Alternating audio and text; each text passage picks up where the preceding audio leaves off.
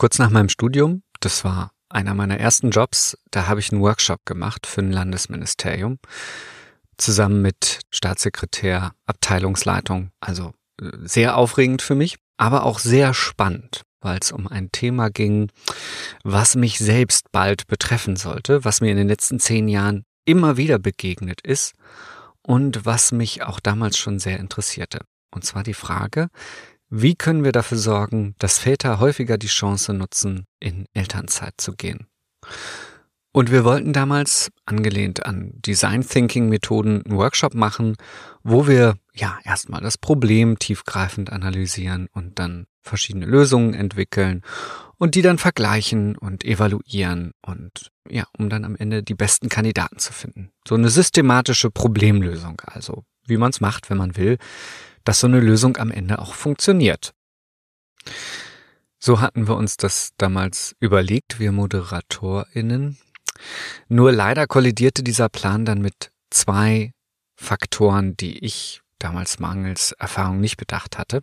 Erstens, auf politischer Ebene wird meistens eher von den Lösungen ausgedacht. Also in diesem Fall war die Lösung, man müsse nur eine 35-Stunden-Woche einführen und dann würde von alleine alles besser. Das wäre die Universallösung für, für viele denkbare Probleme.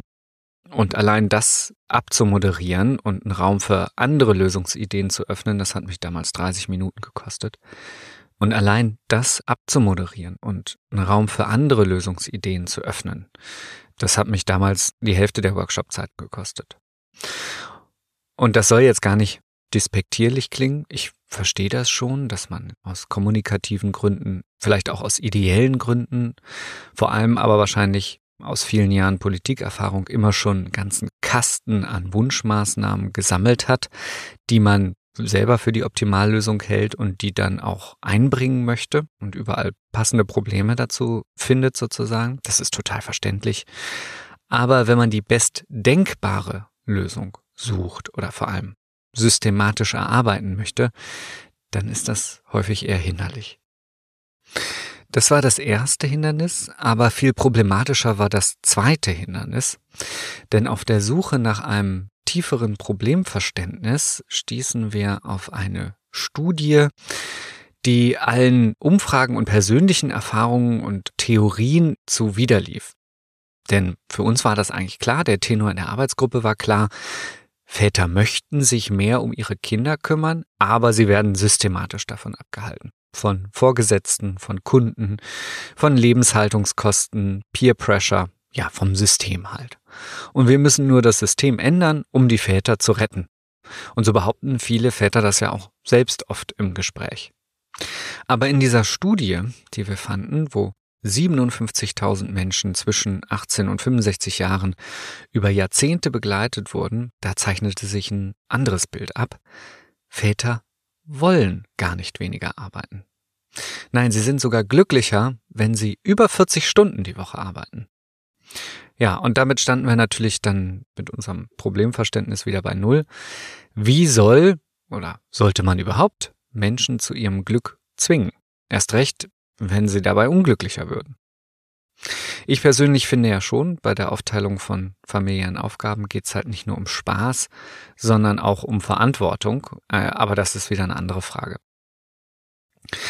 Was ich aber mitgenommen habe, war die für uns damals völlig kontraintuitive Erkenntnis, Menschen wollen im Schnitt gar nicht weniger arbeiten, sondern mehr. Und das lässt sich auch mit ökonomischen Anreizen wie Elterngeld nicht wirklich auffangen, denn ausgerechnet gut oder sehr gut verdienende Menschen arbeiten häufig überdurchschnittlich viel.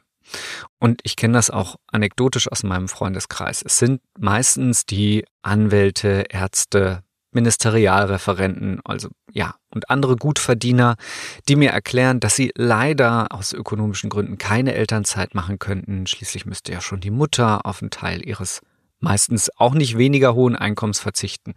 Ja, da sind dann auch die Grenzen meiner Empathie erreicht. Aber gut. In den letzten beiden Folgen sprachen wir über mögliche strukturelle Gründe dafür, dass wir trotz erheblichem technischem Produktivitätszuwachs in den letzten 100 Jahren bis heute kaum weniger arbeiten. Es ging um Arbeitszeitverschwendung durch ineffiziente Bürokratie, um Prokrastination, um Bullshit-Jobs, die nur noch dem Wettbewerb dienen und um Konsumismus, der immer neue Bedürfnisse erfindet, so dass wir immer weiter arbeiten müssen. Letztendlich fehlte uns aber ein Baustein, nämlich die Frage, warum lassen wir das alles mit uns machen? Oder wollen wir es vielleicht gar nicht anders? Wollen wir vielleicht gar nicht weniger arbeiten? Darum soll es in dieser Folge der Reihe Zukunft der Arbeit gehen. Ihr hört Mensch Maschine, den Podcast für künstliche Intelligenz, Mensch und Gesellschaft.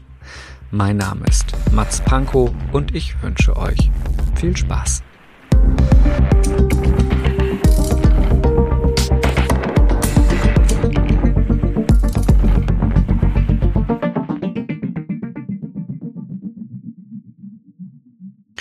Gut, Väter arbeiten gern viel, vielleicht auch, um sich um familiäre Pflichten zu drücken. Vielleicht ist die Besprechung dann doch entspannter, als überdrehte Kinder ins Bett zu bringen. Aber die Studie schaute sich nicht nur die Daten von Familien an, sondern auch von Singles. Und auch bei Frauen und Männern, die keine Kinder hatten, korrelierte das persönliche Glück, wenn auch etwas weniger, mit zunehmender Arbeitszeit. Nur Mütter waren glücklicher, wenn sie in Teilzeit arbeiten, aber gut, wenn man sonst mit den familiären Pflichten zu Hause alleine gelassen wird, bleibt einem auch nicht viel anderes übrig, könnte ich mir vorstellen. Klar scheint, die meisten Menschen möchten gerne arbeiten und möchten vor allem gern viel arbeiten, über 40 Stunden sogar. Zumindest sind sie dann statistisch am glücklichsten. Natürlich muss man das ein bisschen einschränken. Solche Zahlen sind natürlich immer unter örtlichem und zeitlichem Vorbehalt zu betrachten. Das ist oder war hier in Deutschland so, zu anderen Zeiten, an anderen Orten ist und war das anders. Zahlreiche Studien belegen beispielsweise, dass selbst Jäger und Sammler, die vor tausenden Jahren täglich ums Überleben kämpften, deutlich mehr Freizeit hatten als wir heute. Übrigens auch ohne Mangel zu leiden, selbst in kärgsten Wüstenregionen. Ich sage das nur, um zu erklären, dass unser Arbeitswunsch also nicht notwendig ist, das ist kein Naturgesetz, er ist hausgemacht und natürlich nur ein Durchschnittswert, der nichts über einzelne Individuen sagt. Es gibt sicherlich auch sehr viele Väter oder auch Kinderlose, die gern weniger arbeiten würden und auch Mütter, die mehr arbeiten wollen und so weiter. Und dennoch scheint es so, dass Arbeit für die meisten Menschen mehr zu sein scheint als Lohnerwerb. Und das ist auch nachvollziehbar. Bedenkt man, dass Arbeit in unserer Gesellschaft zumindest noch viel mehr Aufgaben erfüllt als nur die Sicherung des Lebensunterhalts. Arbeit ist für viele Menschen heute vor allem Wirksamkeits- und auch Selbstwirksamkeitserfahrung, also das gute Gefühl, etwas zu schaffen, einen Beitrag zu leisten und natürlich damit auch Identitätsbildung. Ich bin, was ich tue, das ist für mich und andere Sicht und damit greifbar ganz existenziell. Und Arbeit stiftet natürlich auch soziale Integration. Dort lerne ich Menschen kennen, da vernetze ich mich, da befreunde ich mich, beginne Partnerschaften. Selbstwirksamkeit, Anerkennung, Verbindung, das alles sind anthropologische Grundbedürfnisse, die heute zu einem erheblichen Teil durch Arbeit bedient werden. Das kann man doof finden, das war zu anderen Zeiten anders und das kann auch in 100 Jahren wieder anders sein. Aber für hier und heute muss man das erstmal so anerkennen. Erst recht, wenn es für viele funktioniert, wenn Arbeit also viele Menschen glücklich macht. Und danach scheint es. Aber so ganz kann auch das nicht stimmen, zumindest wenn wir an die Umfrage von YouGov aus der letzten Folge denken, nach der 37 Prozent der britischen Angestellten ihre Arbeit als gänzlich sinnlos empfinden. Ich glaube, jede und jeder hat schon mal Aufgaben erledigt, die sie für sinnlos hielten. Mit dem Gefühl von Selbstwirksamkeit ist es dann schnell dahin. Und auch die Frage der sozialen Integration stellt sich spätestens seit Corona und Homeoffice ja auch wieder. Wie eng ist das Netz mit den KollegInnen eigentlich wirklich? Tja, und auch mit der Anerkennung ist das so eine Sache, die ist für verschiedene Berufe in unserer Gesellschaft auch sehr ungleichmäßig verteilt und bedient vielleicht nicht immer das Bedürfnis, was Menschen haben und das Maß an Anerkennung, was ihnen auch zusteht, meiner Meinung nach. Gut, also Arbeit soll eine Reihe von Grundbedürfnissen erfüllen, tut es aber immer schlechter. Kurz, viele Menschen sind von ihrer Arbeit enttäuscht und das ist ja auch nachvollziehbar. Immer weiter haben wir uns in einer zunehmend technisierten Arbeitswelt von der ja, handwerklichen Arbeit, vom eigentlichen Produkt entfernt, vom Ergebnis unserer Arbeit auch und damit auch vom Gefühl der Produktivität. Was ist mein Beitrag? Mein Beitrag wozu überhaupt? Warum mache ich das ja eigentlich? Diese Frage lässt sich für viele Menschen immer schwerer beantworten und das ist frustrierend, ja. Man möchte sehen, was man schafft. Und nur so lässt sich ja auch äh, diese neue Sehnsucht nach echtem Handwerk erklären, diese Romantisierung von Handwerksberufen auch, wie zum Beispiel Schreiner, der oder die noch wirklich mit dem Material arbeiten, wie es dann heißt. Und das stimmt natürlich auch, ja. Alle, die schon mal was gebaut haben aus Holz oder die mal was händisch repariert haben oder zum Beispiel einen Garten angelegt, die ein Haus renoviert haben oder ein Auto wieder zum Fahren gebracht haben, die wissen, das Gefühl, das ist richtig gut. Und das vermissen viele Menschen in ihrer Arbeit. Und das führt dann wiederum zu so absurden Entwicklungen wie Arbeitssimulationen. Ich habe ja schon in der fünften Folge dieser Reihe zum Thema Simulation der Arbeit drüber gesprochen. Da setzen sich Menschen nach Feierabend vor den Rechner, um im Computerspiel nochmal ein Feld abzuernten oder einen Linienbus zu fahren oder ein Auto zusammenzuschrauben. Also was Richtiges zu schaffen. Nur halt in der Simulation. Möglicherweise, so vermute ich zumindest, weil ihnen die tatsächliche Arbeit nicht die Wirksamkeitserlebnisse gibt die Erfolge, die sie sich von ihr erhoffen. Oder umgekehrt gibt's ja auch diesen Trend der Gamification, wo langweilige und unbefriedigende Bürotätigkeiten durch Wettbewerb und Punktevergabe, durch virtuelle Orden und Belohnungen unterhaltsamer und motivierender gestaltet werden sollen. Man möchte also das Erlebnis, etwas physisch Erkennbares oder Erlebbares geschaffen zu haben, mit künstlichen Erfolgsmechanismen wieder erfahrbar machen. Kurz die Antwort auf die zunehmende Virtualisierung der Arbeit ist auch eine Virtualisierung der Erfolgserlebnisse.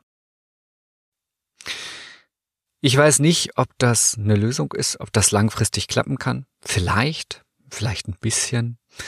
Werden wir also irgendwann sagen, ja, weiß ich, ein Level 99 Charakter mit Top-Tier-Ausrüstung im Metaverse ist der Erfolgsindikator für ein gelungenes Leben, dass man sich das erarbeitet hat.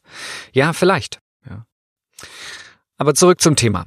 Gibt es denn keine echte Arbeit mehr? Also Arbeit, wo wir als Menschen noch gebraucht werden und die auch sinnvoll und befriedigend ist. Doch klar, auch die Arbeit gibt es und die wird es immer geben. Wir sprachen ja über viele Tätigkeiten, die sich schlecht bis gar nicht automatisieren lassen. Also alles, was mit der Entwicklung konzeptioneller Lösungen zu tun hat, mit äh, Aufbereiten von Weltwissen für Computer oder mit der Überwachung von Maschinen oder ja, wie gesagt, ganz klassisches Handwerk, das für jede Situation eine einzigartige Lösung schafft. Halt all das, wofür man Einsicht braucht, wofür man ein Bewusstsein braucht. Aber der Bedarf für diese Aufgaben ist natürlich begrenzt. Und je besser und fehlerärmer die Maschinen werden, desto besser die automatische Bereinigung von Rohdaten, desto weniger Menschen braucht es auch, um diese Aufgaben zu erfüllen. Es könnte natürlich sein, dass auf der Konsumentenseite noch ein Teil dieses technischen Produktivitätswachstums auffangen lässt, dass wir also irgendwann monatlich ein neues Telefon kaufen müssen, damit ähm, auch weiter so viel gearbeitet werden kann. Aber irgendwann ist auch das vorbei. Das heißt, gerade in der Produktion werden zukünftig immer weniger Arbeitskräfte gebraucht. Da sind die Automatisierungspotenziale hoch und da schrumpft die Belegschaft auch schon seit der industriellen Revolution kontinuierlich durch immer neue Automatisierungstechniken. Da ist es nicht unplausibel zu vermuten, dass das auch erstmal so weitergeht. Aber das muss nicht bedeuten, dass es insgesamt weniger Arbeit gibt. Auch nicht, dass es insgesamt weniger sinnvolle und befriedigende Arbeit gibt. Diese Behauptung, die man ja oft hört beim Thema Automatisierung, unterliegt meiner Vermutung nach einem Missverständnis. Arbeit ist nicht notwendig nur das, was eine Volkswirtschaft aktuell als versicherungspflichtiges Angestelltenverhältnis bereit ist auszuschreiben. Ich würde vorschlagen, Arbeit ist, wenn man mal ein paar Schritte zurücktritt, erstmal nur die Verknüpfung von gesellschaftlichen Problemen mit Menschen, die Zeit und Fähigkeiten haben, diese Probleme zu lösen. Und aus dieser Perspektive ist Arbeit quasi unendlich. Zumindest so lange, bis wir alle gesellschaftlichen Probleme gelöst haben, bis wir also zurück im Garten Eden sind, wo es keine Arbeit gab. Da ist übrigens die Bibel sehr explizit. Das Pflügen und Achtung, auch das Gebären, also die Sorge- und Aufzuchtsarbeit, wurde erst mit der Vertreibung aus dem Paradies nötig und erfunden. Ja, das ist die Bibel, äh, okay, aber da stecken manchmal auch ganz kluge und ursprüngliche Vorstellungen und Einsichten dahinter. Aber so weit sind wir noch nicht. Wir sind noch nicht zurück im Paradies und das merkt man auch finde ich, sobald man auf die Straße tritt und einmal nach links und nach rechts schaut. Da sehe ich schon genug Aufgaben, um mich ein Leben lang damit zu beschäftigen. Verschönerung des Stadtbildes, Rettung der Umwelt, dem Opi die Tasche tragen, mit der Omi einen Kaffee trinken gehen, den Kindern die Wunder der Welt vermitteln oder mit den pöbelnden Jugendlichen mal ein ernstes Wort reden. Es gibt wirklich genug zu tun. Nur sind das großteils Tätigkeiten, die bisher nicht oder kaum in unserem Arbeitsverständnis vorgekommen sind, soziale Tätigkeiten, Kümmerarbeit. Die wurden bisher vorwiegend kostenlos, vornehmlich von Müttern geleistet oder unter prekären Bedingungen von Menschen in der Pflege oder in der sozialen Arbeit. Der einzige Beruf, der in diesem Bereich gesellschaftlich einigermaßen anerkannt und entlohnt ist, ist Lehrer oder Lehrerin. Aber das war früher auch der einzige Kümmer- und Bildungsberuf, der von Männern ausgeführt wurde. Und klar, Männer muss man natürlich für ihre Arbeit bezahlen. Klar. Ja, und all diese Tätigkeiten haben angesichts der zunehmenden Automatisierung unserer Gesellschaft einen Vorteil. Sie sind nicht automatisierbar. Es gibt zwar immer wieder Geschichten von Pflegerobotern, die alte Menschen äh, in ihr Bett falten können oder Roboter Robben, die von senilen Menschen als Lebewesen und auch als Interaktionspartner wahrgenommen werden. Und klar, Algorithmen und Robotik werden auch viele Aufgaben in diesen Berufen erleichtern. Aber der Kern der sozialen Arbeit, der Kontakt zu Menschen, die Menschen erreichen, berühren, das setzt notwendig ein Bewusstsein voraus. Denn egal wie gut eine Maschine diese Tätigkeiten simulieren könnte, sie wäre für andere Menschen nie ein würdiges Gegenüber.